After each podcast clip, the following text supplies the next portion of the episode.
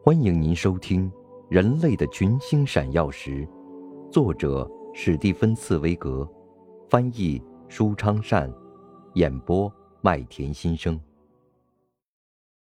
第一百二十三集，无语和失望。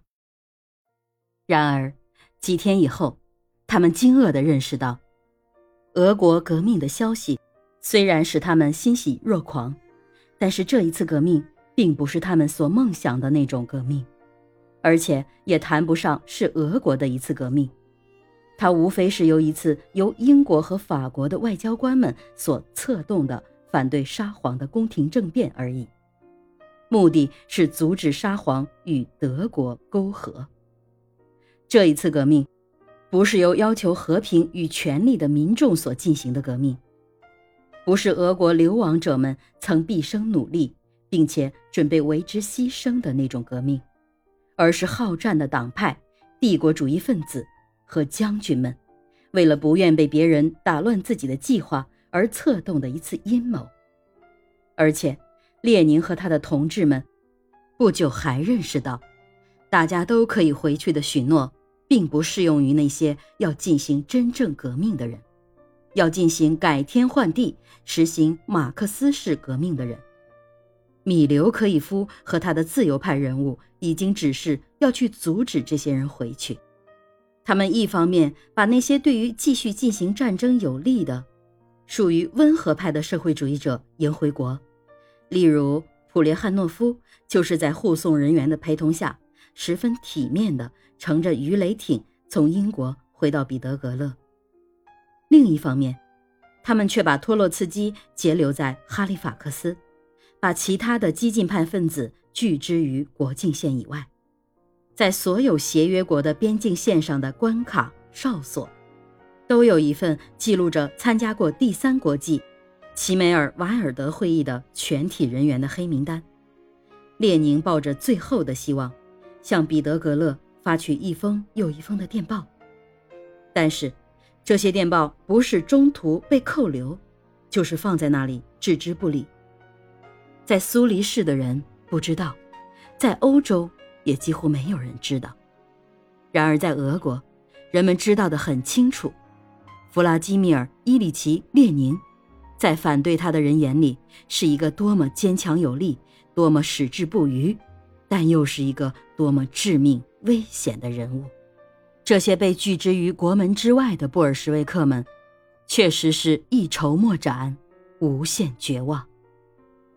多少年来，他们在伦敦、巴黎和维也纳的总部举行过无数次会议，制定了自己的俄国革命的战略。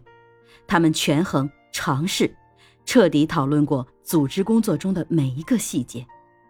十年来，他们在自己的刊物中互相探讨过俄国革命在理论与实践上的各种困难、危险和可能性。而他，列宁一生所思考的。就是关于俄国革命的总体构想，经过不断修改，这个总体构想终于最后形成。可是现在，因为他被阻留在瑞士，他所构想的革命将被另一些人篡改和搞糟。他觉得，那些人假借解放人民的崇高名义，实际上却是为外国人效劳，为外国人谋利益。兴登堡在他四十年的戎马生涯中，几乎一直调遣和操纵着德国军队的行动。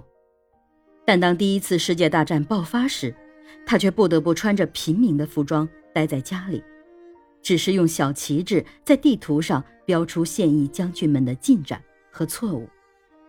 列宁在这些日子里的命运和兴登堡的遭遇何其的相似！这位平时最彻底的现实主义者，列宁。在这绝望的日子里，也竟做起最不着边际的迷梦来：能否租一架飞机，飞越德国和奥地利？